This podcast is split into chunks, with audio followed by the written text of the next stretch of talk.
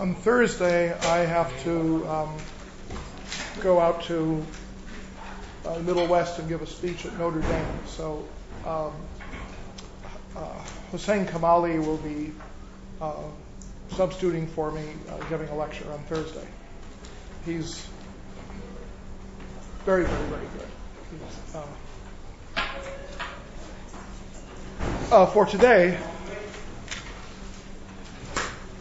I want to talk about um, a subject that is of very particular importance uh, for Iranian history, and this has to do with the uh,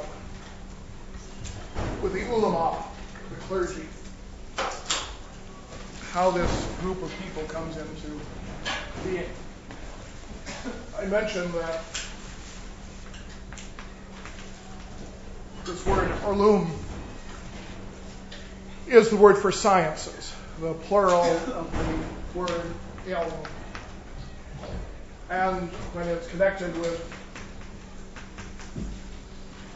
this word, to make the phrase ulumuddin, it means the sciences of the religion. The verb that it comes from, uh, ein, lam, mim, uh, these three consonants, is the verb that means to know. Uh, so it is like uh, scientia in Latin, from which we get science. It's, uh, it's a verb basically meaning to know. Someone who knows something uh, is an alim, simply means a knower. It's an active participle of the verb. And the plural of that is ulama, which means those people who know things.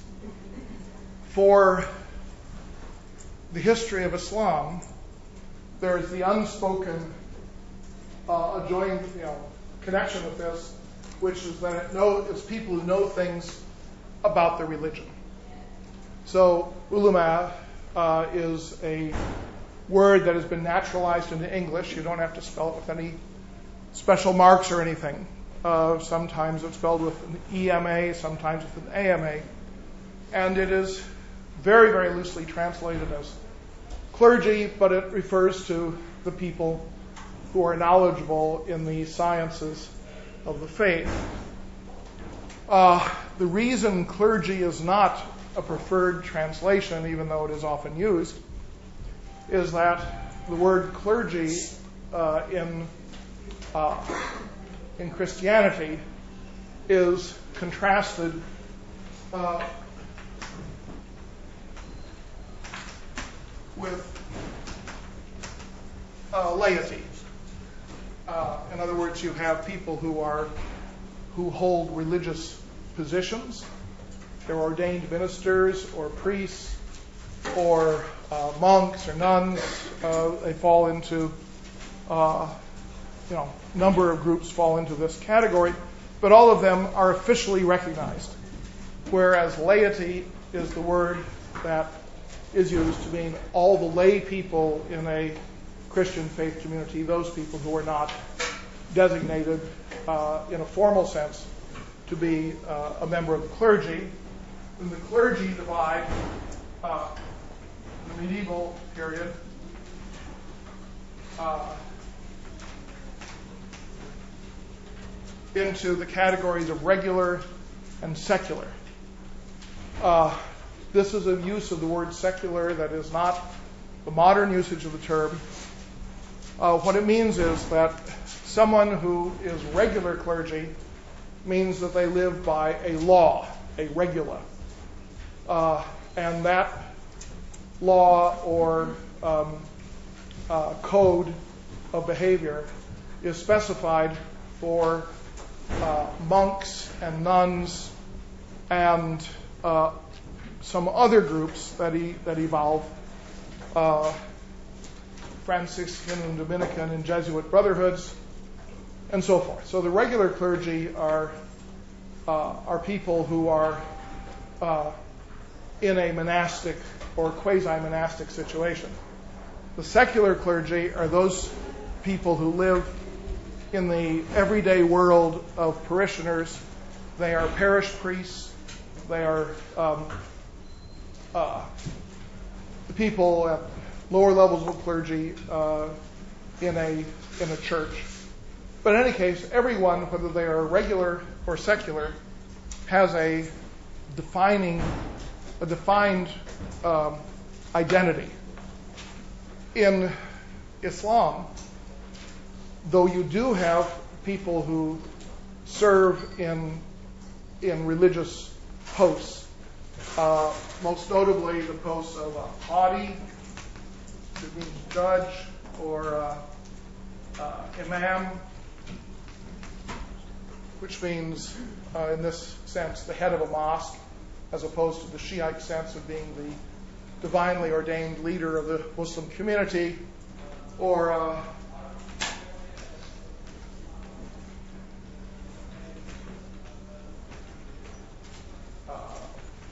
mu'adhin, which means a person who gives a call to prayer.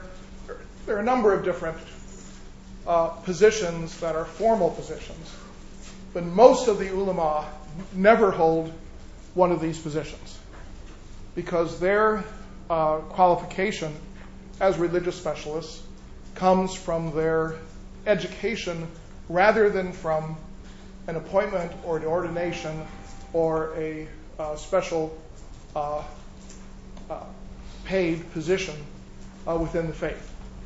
So that most of the ulama uh, in Islamic history, at least down until pretty much you know early modern times, were not people who made their living from their from their religious knowledge, and yet they were still recognized as being um, as being leaders uh, in the faith because of their knowledge. So that's the reason clergy tends not to be used because it is not a, it is not a formal occupation, but rather uh, ulama uh, refers to a body of religious scholars. Now that's um, an important distinction, uh, particularly when you compare it with the uh, with the Catholic Church, uh, because in the Catholic Church, uh, clergy are celibate, uh, whether they are regular clergy or secular clergy. They do not have uh, conjugal families. And this is contrasted to the ulama, who not only are not celibate, but normally uh, the expectation is that everyone marries. So the whole notion of having a cloistered group of people who live off in a uh, in a closed society like a monastery or a uh, or a convent for women doesn't make much sense in Islam uh, because everyone is expected to marry, and the normal adult uh, condition is that of being living within a marriage. So the so you don't have institutions that are earmarked for the support of the ulama uh, in the way that you have institutions that are earmarked for the support of the clergy on the Christian side. What exactly was a secular? Secular means those people who are, uh, quote, in the world. That is to say, they are not in a monastery or in a convent.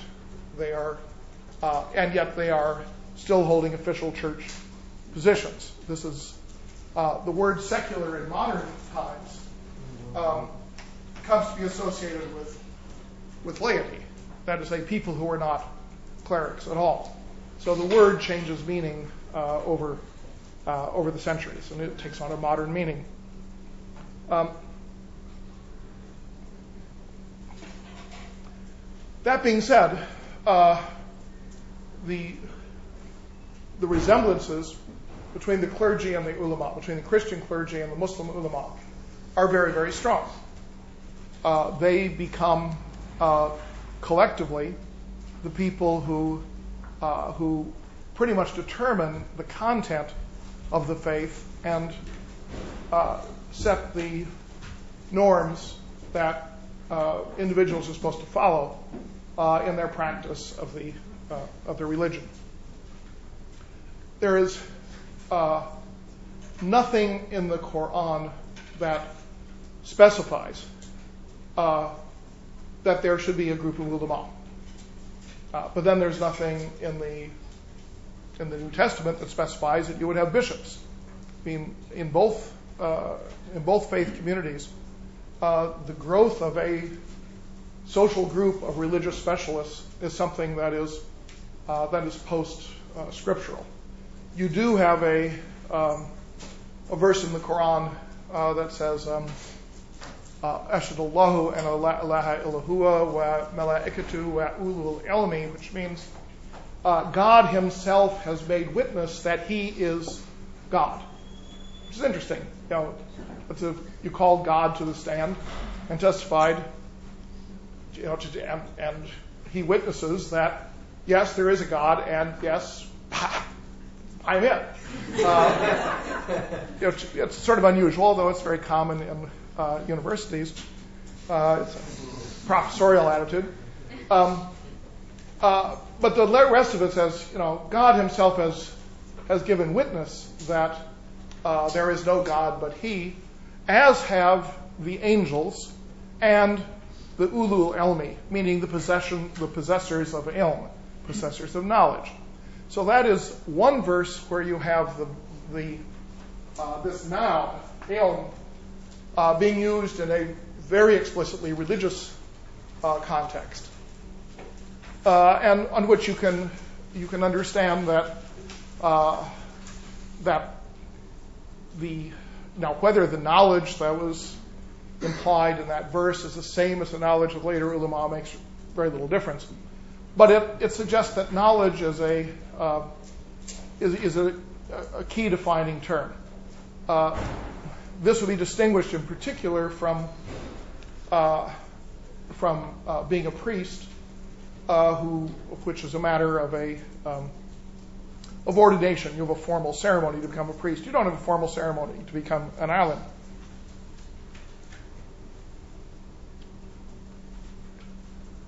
the from around 1050 onward, you have schools that come into existence uh, where many of the ulama uh, study. Uh, these schools ultimately evolve into something close to a seminary in the Christian world, and the word is medrasa.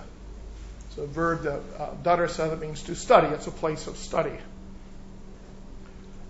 The medrasa can be traced back in northeastern Iran to, uh, let's say, around the year 900 but the um, references to a madrasa between 900 and the year 1000 are very, very few. Then between 1000 and 1050, you have a um, uh, enough references to make it very clear that you're talking about a formal uh, educational institution of some sort. Uh, after 1050, uh, it's we have uh, clear descriptions of madrasas and yet the spread of the madrasa in other areas, that is, say, in Iraq, well, even more, in Egypt and Syria and other areas west and east of Iran, really does not become important until until the 11 or the 1200s. Uh, Mecca doesn't have significant madrasas until until the 1300s. Uh, so this is something that arises in Iran uh, I'm so happy to say this. I argued with my thesis advisor on this pretty much every month for two years. I said, This is something that comes from Iran. He said, No, it's something the Arabs invented. It comes from Baghdad. And finally, in his old age, he admitted I was right, but in a very grudging way. But now it's it, it generally recognized that it's something that comes out of northeastern Iran. He maintained that it was still done by Arabs because he couldn't believe that Iranians ever did anything interesting. But that's uh, that perhaps was his Arab American background speaking. Uh, but what is striking here is that uh, you, if you don't have a school for advanced study of the faith until 1050 or so, uh, or at least if the schools are very rare and seldom mentioned, then the formation of this uh, of this group of people uh, is earlier. And you wonder if you have a an institution that's based on the acquisition of knowledge, and you don't have an institutional form for acquiring knowledge, then who was an Alim? How did they become? Uh, how did you become a member of the ulama? Uh, when you read general histories of Islam, this question is pretty much ignored because they know madrasas come into existence and so they kind of pretend that they were there all along, but they certainly were not. Uh, in 750, when the Abbasid dynasty begins, or in early 800s, early 900s, you had uh, people who clearly were becoming or were recognized as ulama, but uh, but you didn't have an educational system uh, that was producing them. And this got into the question of how did people become uh, recognized? And the way to uh, to look at this, or one way to look at it, is to analyze the uh, the words that are used to describe the ulama, because those words change over time. Uh, if you go back to the uh, say late 700s and 800s, let's say early 800s, uh, most common words are Zahid and Abid. Uh, Zahid means someone who practices asceticism. That would say someone who, uh, you know, who, for the purposes of the faith, uh, limits in some way their their physical pleasures. Abid is a little more vague. It means someone who is particularly pious. Uh, there are a few other words. One of them, which doesn't occur very often, but does occur, is Sufi. Uh, literally, uh, Sufi means someone, apparently, someone who is wearing a garment made out of wool, because Suf is the word for wool. There are uh, some other theories as to where the word comes from, but that's the most common one.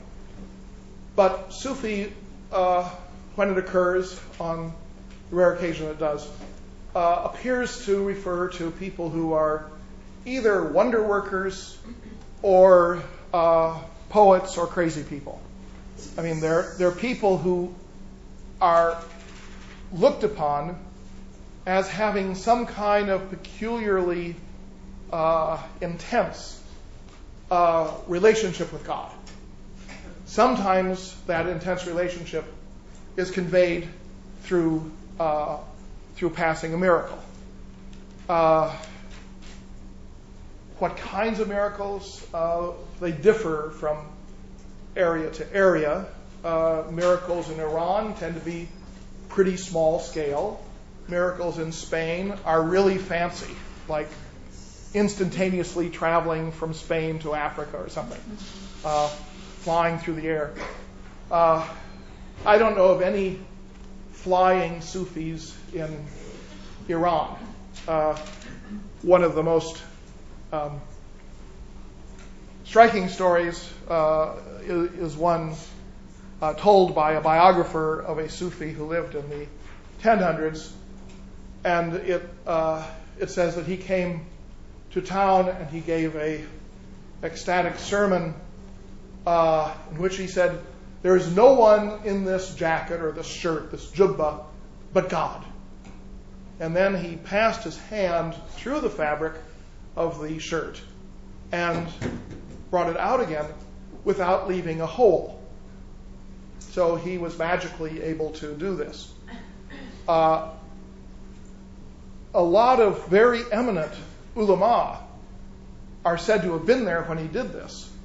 And they were so mesmerized by this miracle that he took the shirt off and it was torn into small pieces and handed out to the people who were there. So they would have a uh, a memory of having been present for this particular miracle. I doubt it happened. Um, but who knows? Uh, the, the, question of whether you can have miracles is uh, debatable on a number of different levels. But, uh, but that was one way that, a Sufi could win, uh, could win admiration. Another way was by coming out with a poetic utterance of some sort. Uh, and the third way was by acting crazy. Um, the over time, there's a there's a Persian word. That, that, means crazy person. Uh, but sometimes people who were uh, acted in a you know strange way were thought to be inspired by God.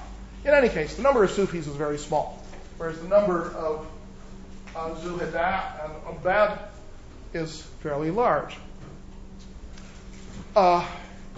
But for the late 700s and the early 800s, you don't find people called alim very often. Then the word alim, uh, meaning someone who knows, uh, supplants these words. And they, by the late 800s, are becoming less and less common. And then in the 900s, you have a new word, faqih, which means a specialist on Islamic law. The word for jurisprudence as a field of study in Arabic is called fiqh. So you have a, a, sequence of, uh, what's implied here is that there's a sequence of uh, popular uh, understandings of what constitutes special qualities uh, of religious leadership. Now, this this development over time, of course, overlaps the uh, the timetable of conversion, so that in the earliest phases of conversion, uh, you have ascetics and pietists, and occasionally a mystic. Uh, then you had the rise of people whose qualification was more knowledge. And then you had uh, the rise of people whose qualification was specifically knowledge of the religious law. So you can see the, in a sense, uh, the, the migration of the Muslim faith community in Iran from being oriented towards some sort of ecstatic or behavioral religious leadership uh, toward a legalistic uh, religious leadership or a educational slash legalistic religious uh, uh leadership. Uh, when we have descriptions of the sorts of things that qualify someone for being a zahid or an abid, they include things like uh, fasting all day and staying up all night. Staying up all night uh, imitates the life of the prophet who was said to hold night vigils in the uh, uh, in the, the, weeks or months before he had his first revelation. He would go out at night into the mountains around Mecca and wait. Uh, fasting all day, staying up all night. These were ascetic qualities. These are way of ways of um, of showing your discipline. You also had some people who were uh, who were weepers, uh, you know, a, a bekat, uh, someone who would weep continually um, because of their fear of of hellfire. I know of one person who stared at the sun for 14 years or something like that. I mean, a number of these of these prodigies of of pious behavior uh, get described very briefly, and they are similar to the prodigies of pious behavior that you had among Christian monks in the Middle East and uh, among ascetics in India.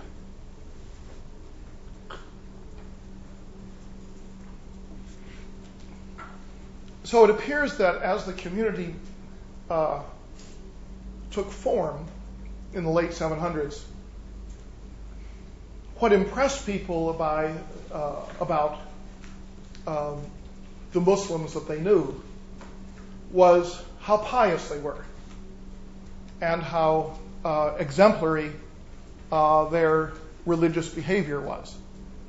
And then, then eventually, let's say by the uh, mid 900s, uh, people began to become very suspicious of pious behavior. Um, and they begin to think that it's kind of a scam.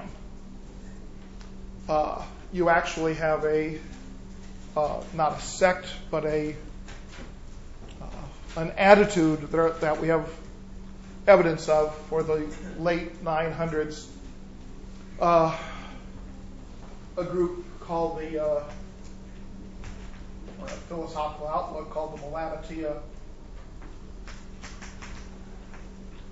And the um, uh, the, Melamites, uh, they felt that anyone who manifested really, really pious behavior was uh, guilty of the sin of pride because um, they were showing off how pious they were.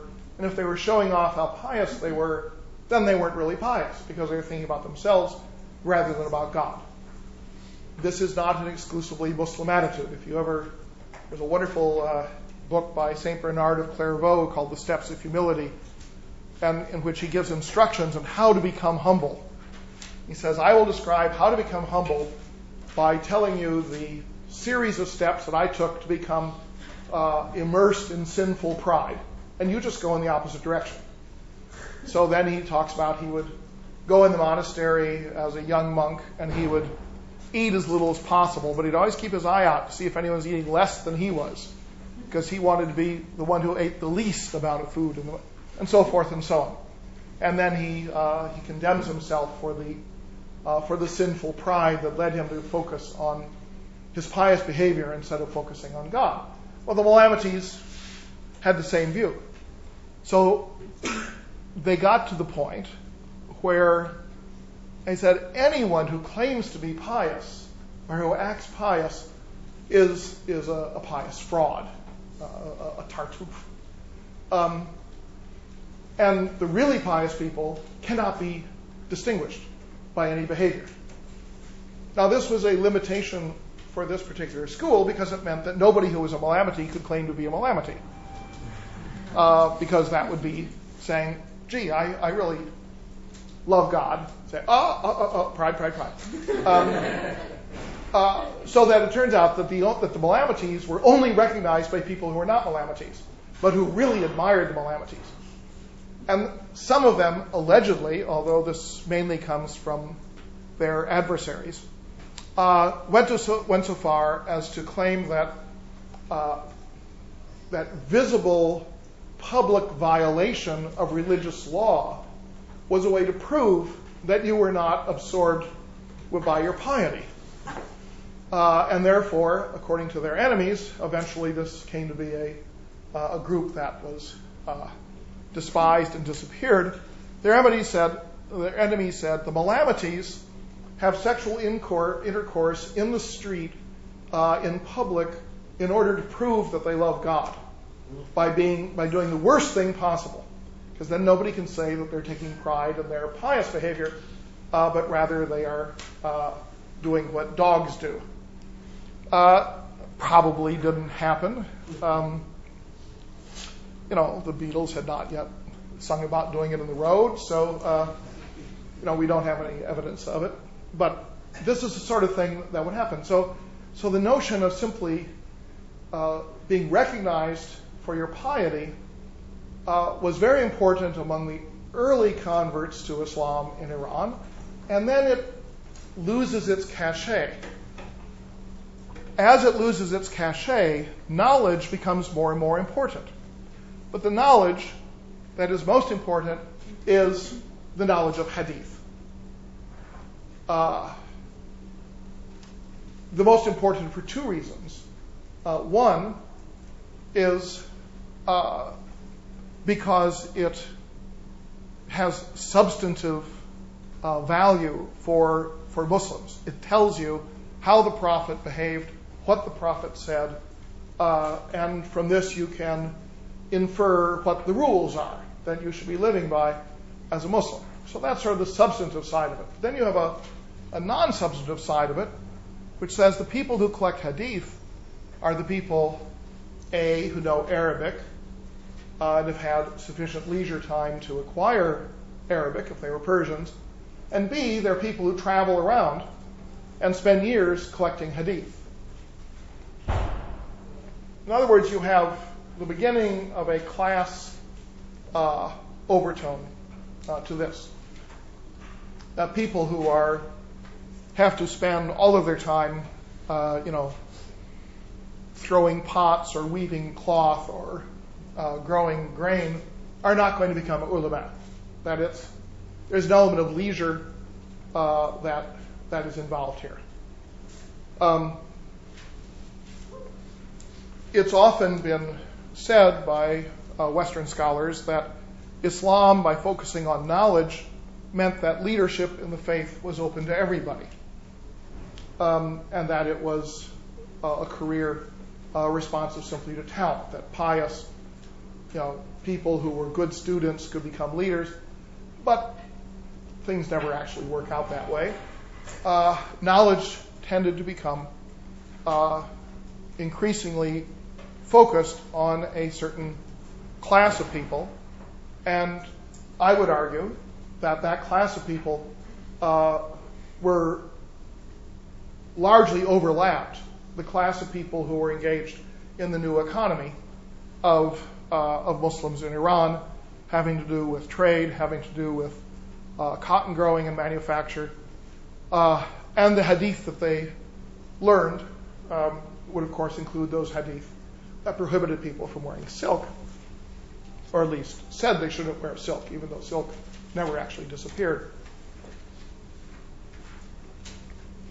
So here you have a suggestion that as the number of Muslim converts increases uh, in the 800s, you're, you're moving from having a kind of a charismatic form of Islam in which leadership is vested in those people whom ordinary believers look to for models of pious behavior uh, in the direction of people who are knowledgeable about Islam uh, through their uh, through their mastery of hadith. You do, of course, have something similar in Christianity. You know, when you look at the letters of St. Paul, you find that charisma, the uh, uh, the descent of the Holy Spirit is crucial to defining who is a good Christian, uh, something Pentecostal uh, Christians uh, hold to to this day. And then over time, uh, it turns out that you know knowledge about the faith and then holding formal positions supersedes charisma. So the same thing's going on going on in Islam. Um, then you get the law involved in this. And the law is a uh, is a special uh, subset of religious knowledge. Uh, so that fiqh uh, came to be thought of uh, as a jurisprudence, as a science by which you could determine the content of religious law. Uh, the Quran includes a small number of verses that take the form of positive law, either explicit prohibitions or commandments. Uh, but there aren't many of them. So there is certainly nothing even approaching a legal code in the Quran. It's normally uh, uh, assumed, in some schools of Islamic law at least, that the actual behavior of the early community uh, was governed, that is to say, in Arabia uh, and among the Arab tribes, was governed more by tribal custom, and that whatever was in the Quran was complementary to tribal custom. And as you moved into other areas, in the course of the conquest, uh, you had the idea becoming uh, well established that um, local custom uh, had a binding uh, quality uh, if it did not contradict what was in the Quran. And this was called urf. This is from a verb meaning to know, but it's uh, like um, cognoscere, in Latin. It means uh, to know in the sense of being familiar with, i.e., as a local custom, as opposed to scientia, knowing, uh, you know, some kind of specific body of knowledge. The urf exists everywhere. Uh, everywhere Islam has gone, you've had accommodation made to local custom. Uh, in the early period, we don't know much about it, but uh, the examples that show up most common deal with things like irrigation, so that the way in which you divide access to water, whether you were in Tunisia or in Iran or elsewhere, will be a continuation of whatever the local practice was in the pre-Islamic period. There's nothing in the Quran that says, you know, half an hour of water for your field and no more. Uh, the Quran doesn't give a damn one way or another how much water you put on your plants. So, um, so the notion of law as a religious idea was always complementary to uh, to how people lived uh, lived anyway. And you have a lot of uh, continuity. But if you were going to to look at what was religious, then you had to um, have some sort of starting point. That starting point could be the Quran, but it also could include the Hadith.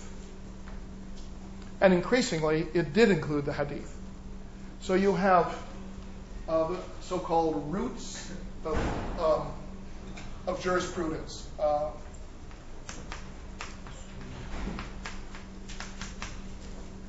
usul al-fiqh. And these were the things that uh, that you studied when you studied fiqh. Uh, you studied uh, verses in the Quran or specific hadith that seemed to have uh, a legal significance, but the usul had to do with how you use these verses or these hadith to determine what is legal or what is contrary to law. So that the first of the usul fiqh is the Quran itself. Uh, anyone who was a legist had to have a, uh, a mastery of the text of the Quran. Then you had uh, hadith, uh, although it really doesn't develop until the 800s that hadith take on a more and more important uh, role. Why don't hadith have a primary religious role from the very start? Well, the reason is that um, everything in the Quran was understood to be divine revelation. And it's fairly explicit that anything that Muhammad said or did uh, in a role separate from his role as a messenger of God did not have the same uh, uh, the same status. So as the hadith become more and more important, and also more and more numerous, because the, the corpus of hadith seems to grow uh, throughout the 800s at least, presumably either through assiduous collection or invention. Uh, as the corpus of hadith grows, uh, you know more and more about Muhammad, uh, supposedly. And um, some of the things in hadith contradict what you have in the Quran, or they clarify what is in the Quran. There are lots of things that will be debatable between the Quran and the, and the hadith. As hadith become more numerous and more important, you have people saying that we must accept the hadith as the second most important source of, of lore for legal purposes uh, because God would not have chosen an imperfect man to be a messenger. And therefore, simply by his divine selection, that is prima facie evidence that Muhammad was a perfect person. Uh, El Insan al Kamil, a perfect man. Uh, and therefore, he was, uh, you could make the argument that whatever he said or did was inerrant, that he could not make a mistake. Uh, among the Shiites, this gets transferred to the Imams. So the Imams are called masum, which is another uh, word for being uh, inerrant. Uh, so the role of Muhammad becomes elevated because now he is not simply God's messenger, but everything that he said and did takes on a special uh, quality. And uh, you have a, a, a, bunch of legendary uh, incrustations to his story that help explain this. Uh, one of the ones that uh, that's most revealing, I think, is the the idea that when he was a an infant, a angel came and opened his chest and took out his heart, and that every human heart has a has a black spot on it because there's something wrong with everybody. But he took the black spot away from the heart of Muhammad and put the heart back in and you know sewed about them, developed abscesses. No, um, and uh, and and the result was that Muhammad was perfect, whereas other humans were not. What about the earlier prophets? I mean, if Muhammad was perfect, then it, it makes no difference about the earlier prophets because what the earlier prophets uh, said had been either rejected or had been improperly cared for.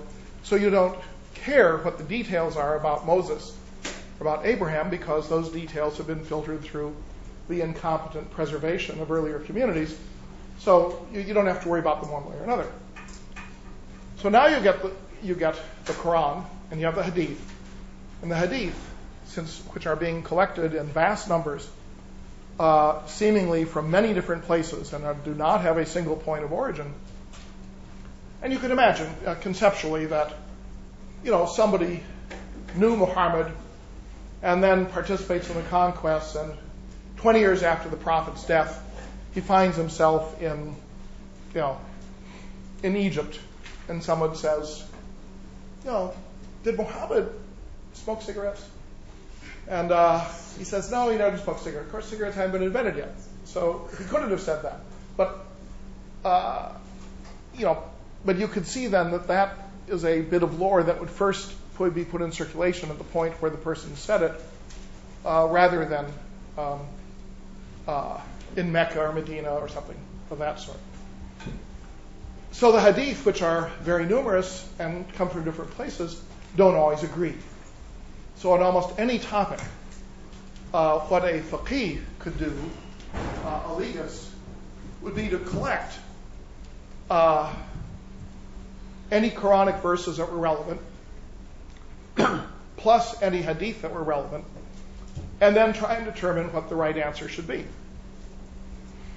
Now, how would this determination uh, be made?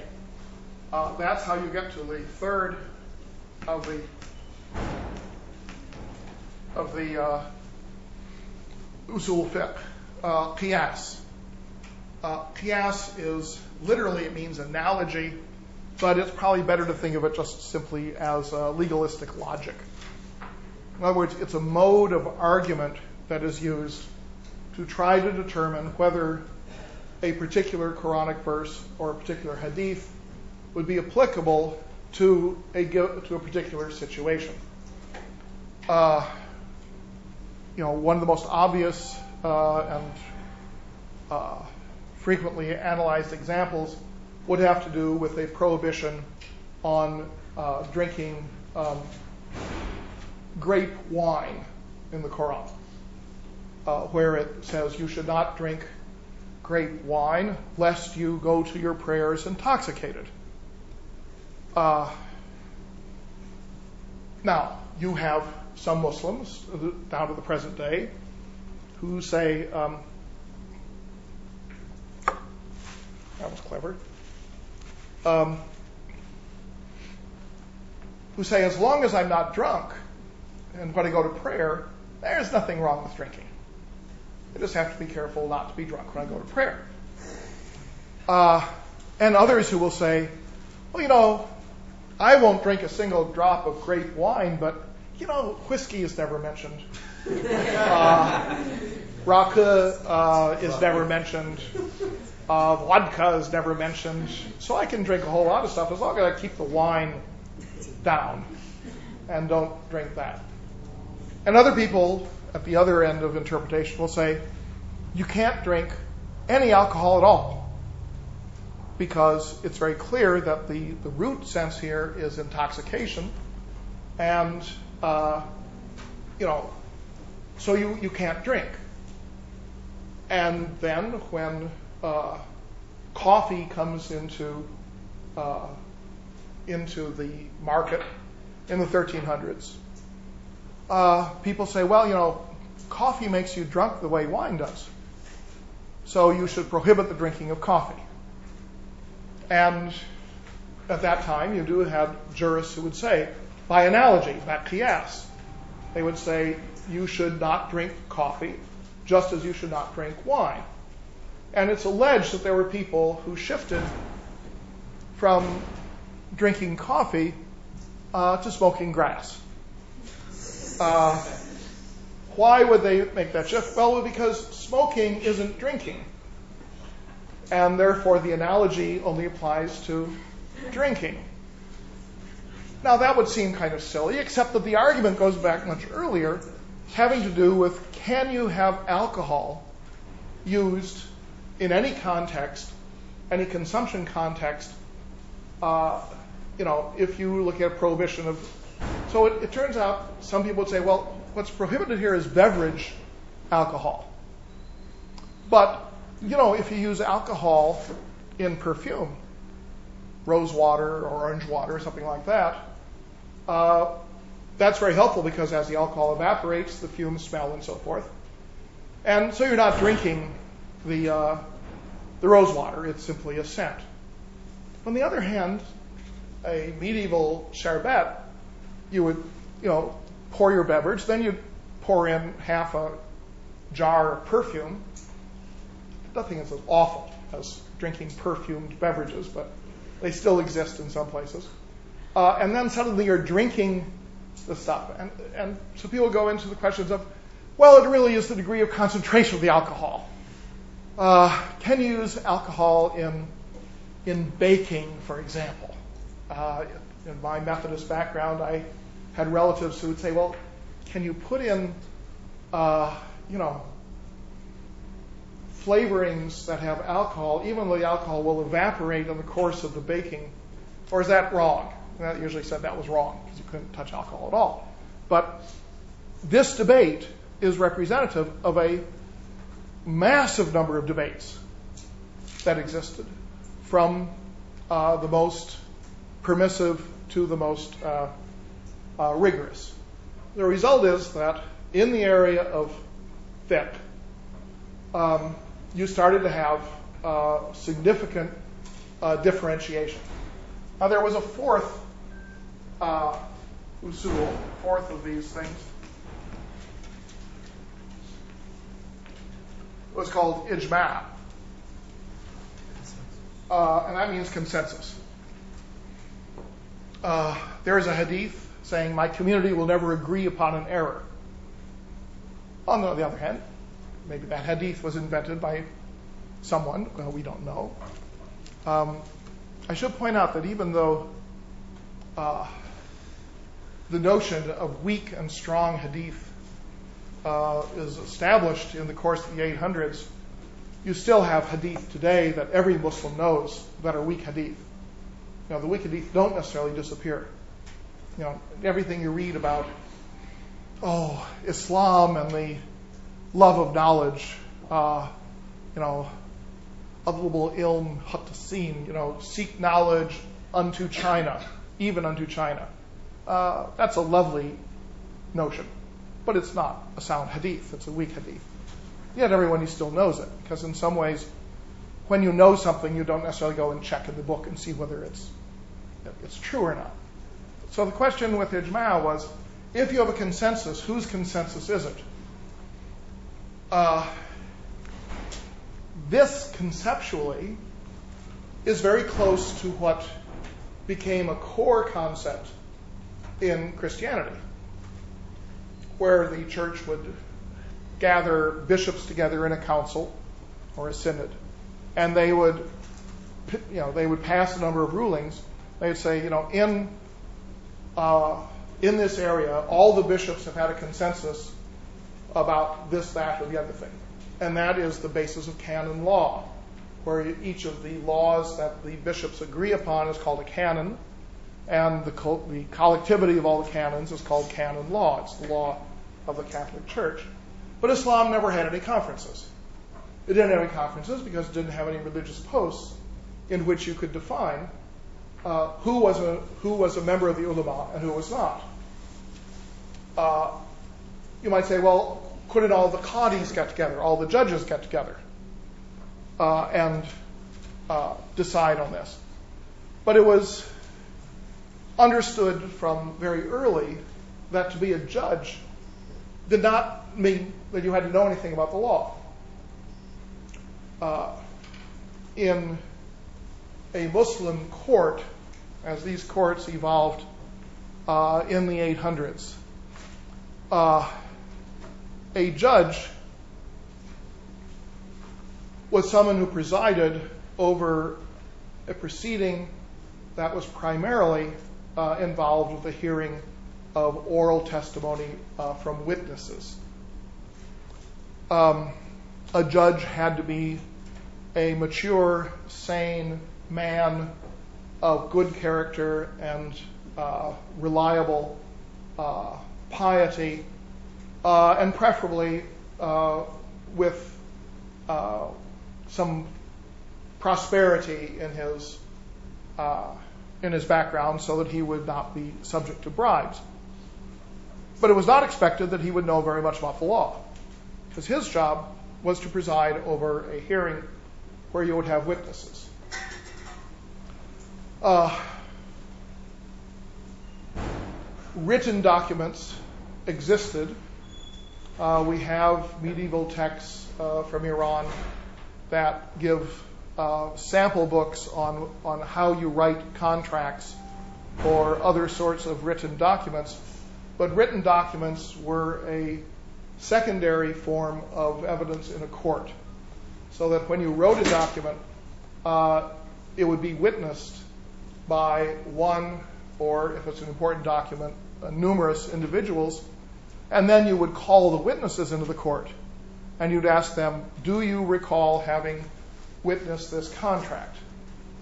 Uh, you had specialists in writing of contracts who would use these books, and they would be uh, they would then legally be in a position to witness that such and such a contract uh, had come into being. In other words, this is someone who is equivalent to what is now a notary public, where you have an official legal witness as opposed to, you know, whoever happens to be around. Uh, in order to be a legal witness, you had to be a person of good character, pious, adult male, etc. And if you were getting a contract made and you sought out a notary or the equivalent of a notary, you would want to make sure that it was someone who uh, who would be respected by the judge. So the courts, uh, either the judge or in Iran, a, an official who would work uh, beneath uh, the judge, an appointee of the judge, they would make lists of official witnesses so that you could go to a to a known list of people who were known to be, you know, honest, sincere Muslims, and then get them to witness your document. When you look at the gradual emergence of, uh, of status within Islam, uh, you find that one of the first things that happens in a family is that they get on the witness list. And then gradually they move to uh, more and more dignified positions. Because here you had a court system that was evolving that recognized there were certain Muslims who weren't necessarily more pious than other Muslims, but they were certifiably pious. And the court would certify that they were pious, and then they could be on the witness. Now, um, to be a witness, uh, it's one thing to have someone just come to you and present a contract and you witness the contract and you pay a fee. Uh, but the uh, the judge could also use a witness from the witness list as a uh, officer of the court to go to a village or some other area outlying and take testimony, because that taking of testimony or that finding of evidence uh, would be done by someone who was approved by the court to be, uh, you know, uh, to be an official witness. But they didn't have to be knowledgeable about the law. They just had to be good Muslims. The people who were knowledgeable about the law were the people who could answer questions of the form of, you know, under these circumstances, what is Islamic law? Uh, a question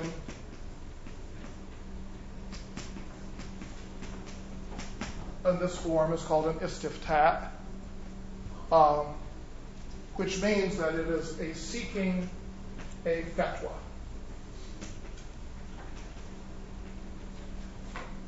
A question,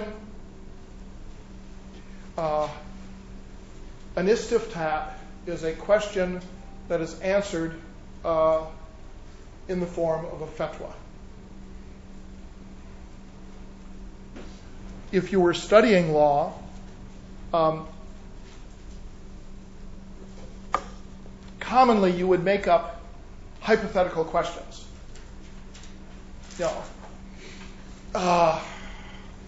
A hermaphrodite who only has one arm uh, is suing such and such.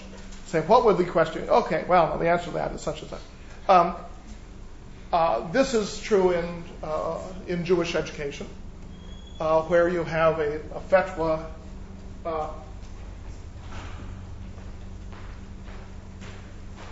uh, the, the, Jewish equivalent is a responsum. It's an answer to a question, and if you study Talmud, you think up hypothetical questions and hypothetical answers. So some books that we have that are collections of fatwas, the plural is fatawa. Uh, some books of fatawa uh, include hypothetical questions, we, we believe. Uh, but you often can't tell a hypothetical question from a, uh, from a genuine question.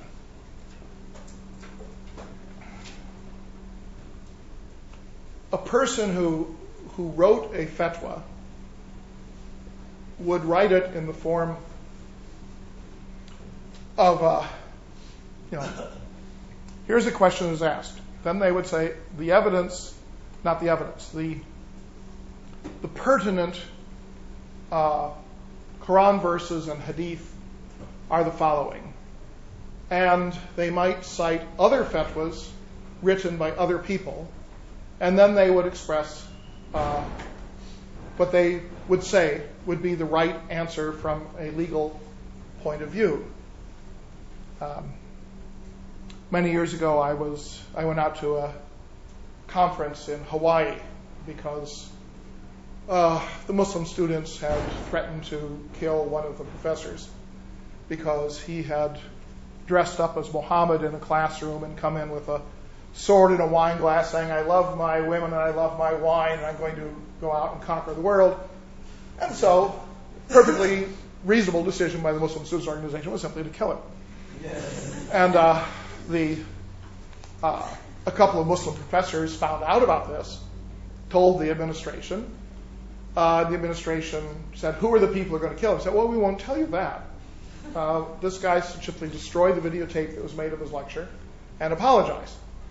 So then the university disciplined the two professors for misprision of a felony for knowing that something was going to happen but not telling who it was, and an arrangement made for a Saudi student was going to fly the murderers out, out of the country as soon as they. Anyway, the religion department decided to solve this by holding a conference. uh, they said the problem is that this whole alleged plan, which may never have had any real substance, um, is a source of bad blood between the University of Hawaii and the Muslim community in Honolulu. So let's hold a conference and get everybody to talk to each other in sort of a kumbaya moment of some kind. Uh, but then, in order to finance the conference, they had to go to the uh, to the state uh, humanities um, uh, council, and they won't fund anything unless they bring at least two off-islanders, uh, you know, to participate.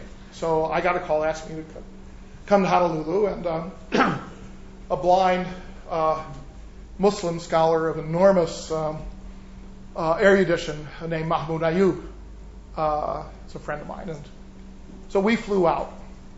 We had been told nothing in the background. We we get off the plane and we find out what is going on, and uh, so we hold this conference about Islam and uh, so on.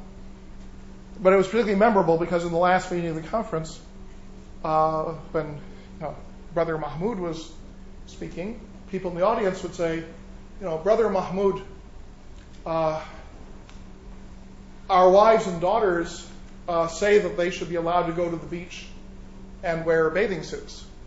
What is the proper Islamic view on this? And Mahmoud said, Well, I'm blind.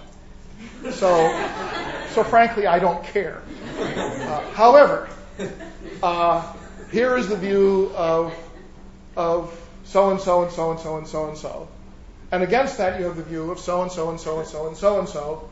And my conclusion on this is that uh, they cannot go to the beach and wear a swimming suit.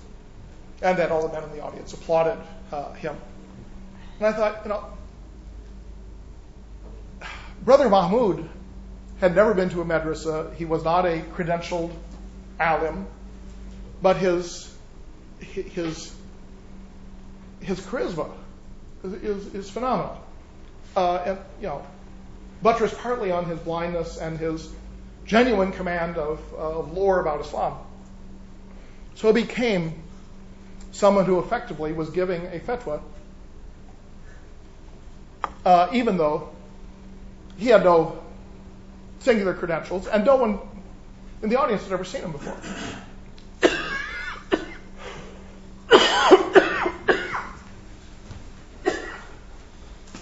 so this this legal process of ifta, giving a fatwa, does not it ultimately comes to be seen as part of the office of a mufti, who's a person who gives a fatwa. But originally there weren't any muftis. This wasn't an office. This was a function.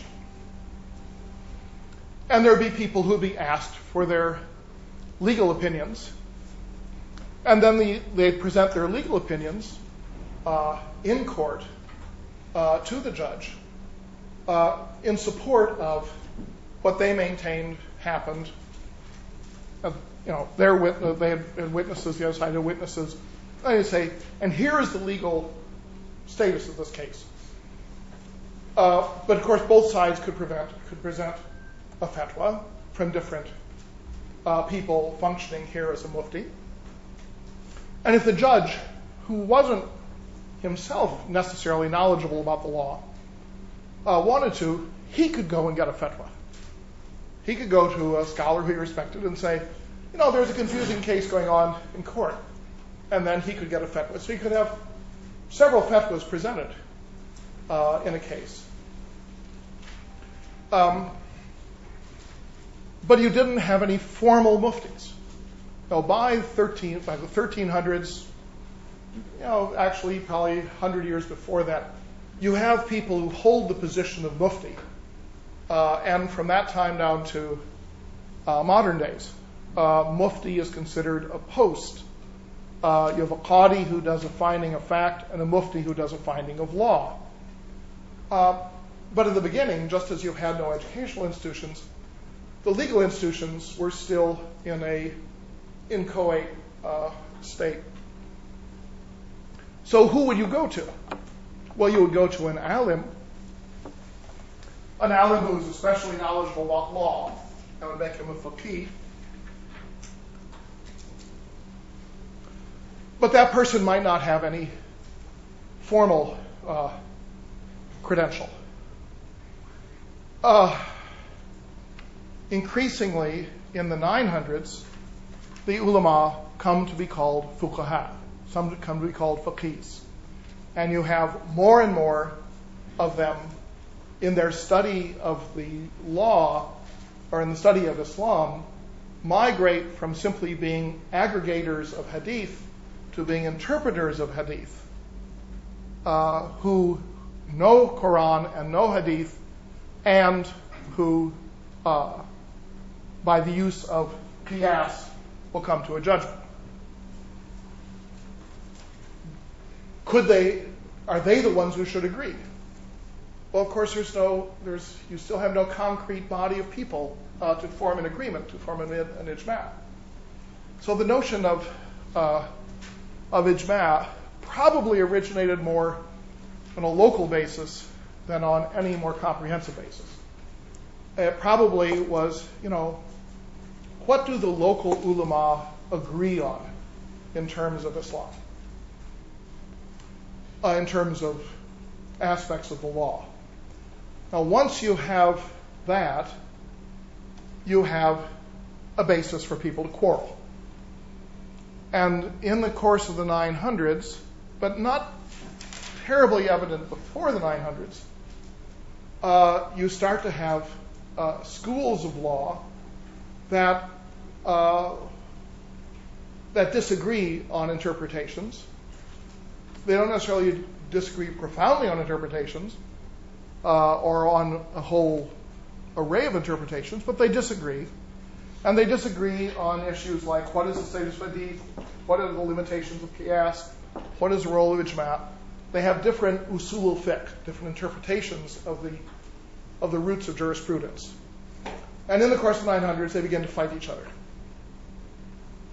So we start out with uh, leaders in you know, local leaders for a Muslim community that has a growing number of uh, non-Arabs, non-Arab converts, and the Arabs are kind of losing their their original identity as Arabs, the ones living in Iran.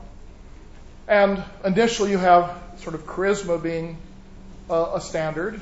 Then you have knowledge of the faith being a standard. And then in the 900s, it has uh, interpretation of the knowledge of the faith for legal purposes becomes uh, becomes a standard. And with that, you start to have uh, factional discord. Uh, the factional discord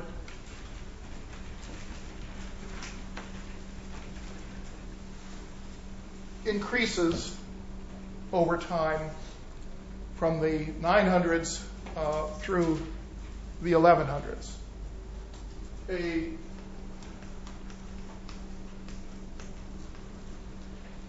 a madhab means a debarkation point, the place that you go from.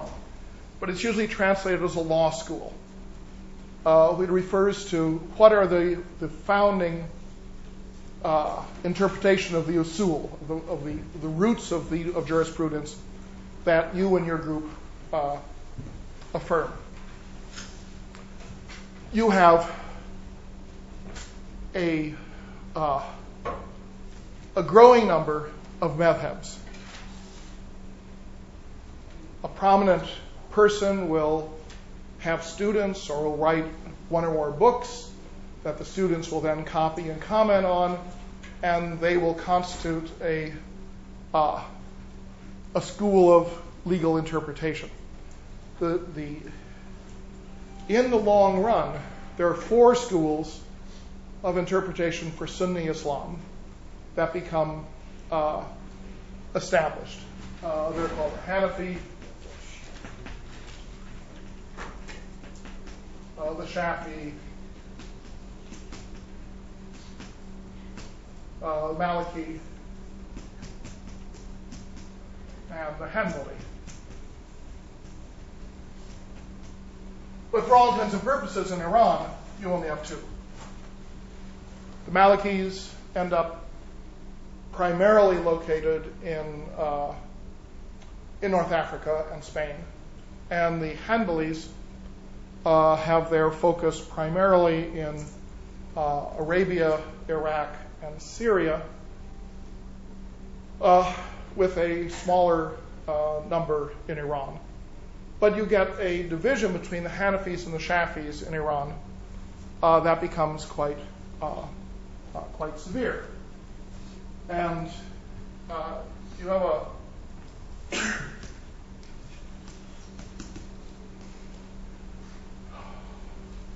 something known as asabiya. Asabiya refers to the intensity of feeling that exists within a group of people. Uh, its root meaning is the intensity of feeling that exists within a, a group of people bound by kinship. But in the 900s uh, in Iran, it becomes uh, to mean the intensity of feeling felt within a group of people who are subscribing to a particular interpretation of Islam. For you know, other parts of the Muslim world, the word uh, gets a somewhat different interpretation. So that for the great Tunisian historian Ibn Khaldun, asabiya is the notion of group feeling that underlies the growth of a of a new dynasty. And it comes out of the desert and it has to do with the kinship among tribes bound together by the charisma of a prophet or something of that sort. But in Iran, uh, it tends not to be rural, but to be urban. Uh, and it seems to refer uh, mostly to these, um, these religious factions. I just point out that in modern Arabic, uh, the word ta'assub, which comes from the same root, is the word for fanaticism.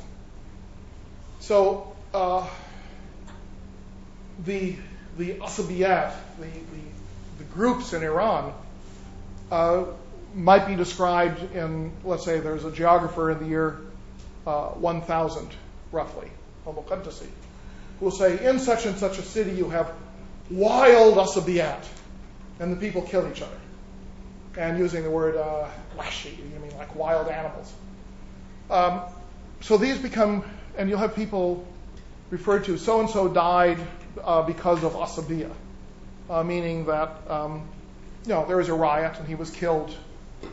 Uh, the rioting and the uh, violence between groups of Muslims is there in the 900s, becomes more and more intense in the 1000s, 1100s.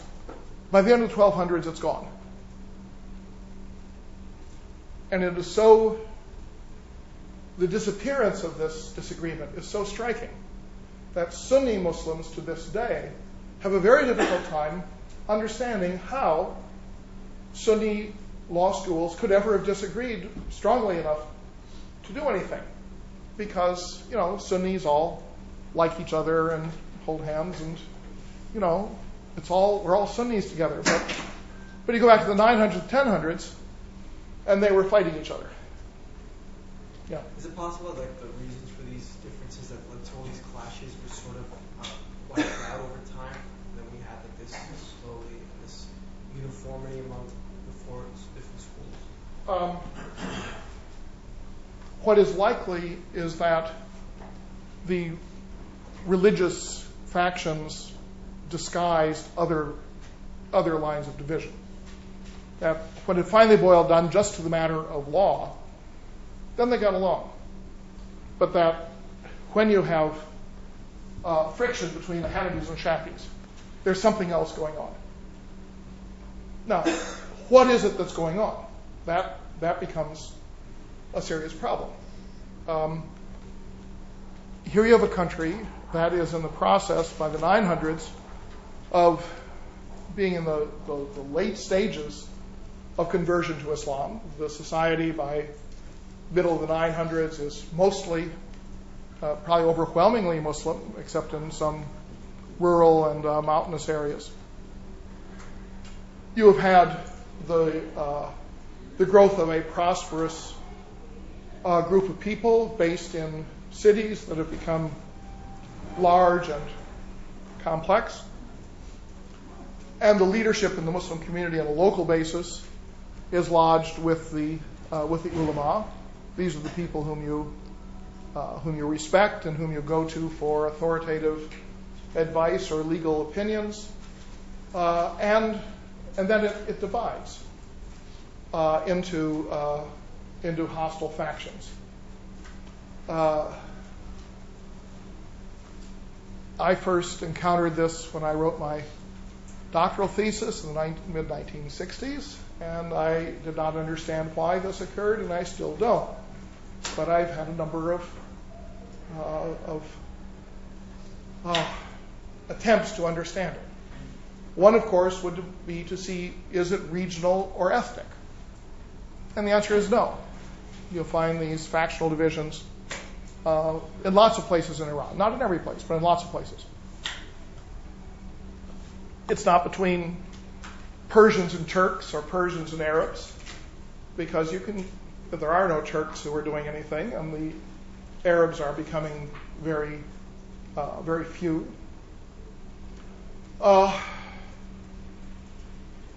is it a matter of poor people versus rich people?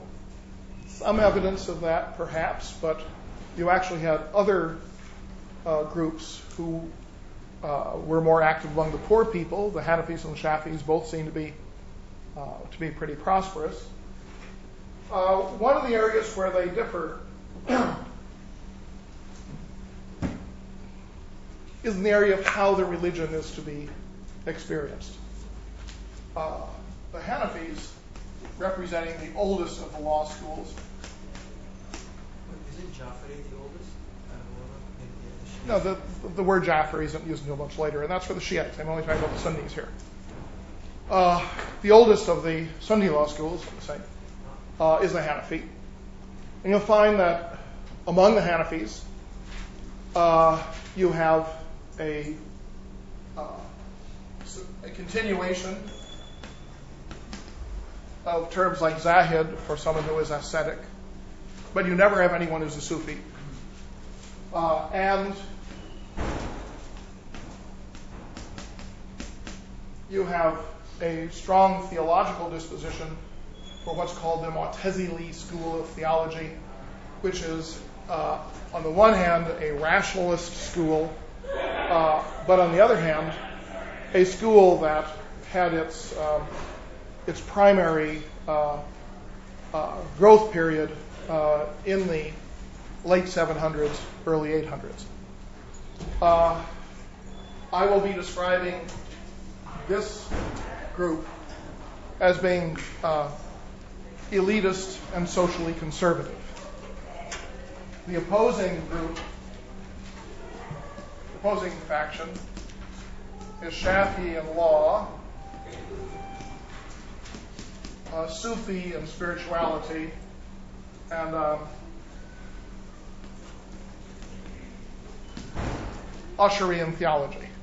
I know these terms are ones that I haven't uh, yet have had time to get into. But essentially, what I'm arguing is that you have a, um, if you wanted to look in summary terms, this would be an elitist group, and this would be a populist, a populist group. And one of the characteristics is that the Hanafi, the elitists, uh, continue to have Arabic as their overwhelming preference as a language of religion, whereas among the populace, um, increasingly Persian uh, comes in not just as a language of poetry or commerce, something like that, but as a language for religious expression, particularly in the form of Sufism. So what I'm suggesting is that this that these religious divisions among the ulama are disguising a kind of um, liberal conservative split uh, in Iran that becomes exacerbated by an economic decline that reduces the resources available for the society and intensifies the competition for resources and the violence that results. But I can't go into that today unless you all decide to stay for another hour. But um, uh, Dr. Kamali will be speaking on Thursday, and I'll come back to this issue on Tuesday.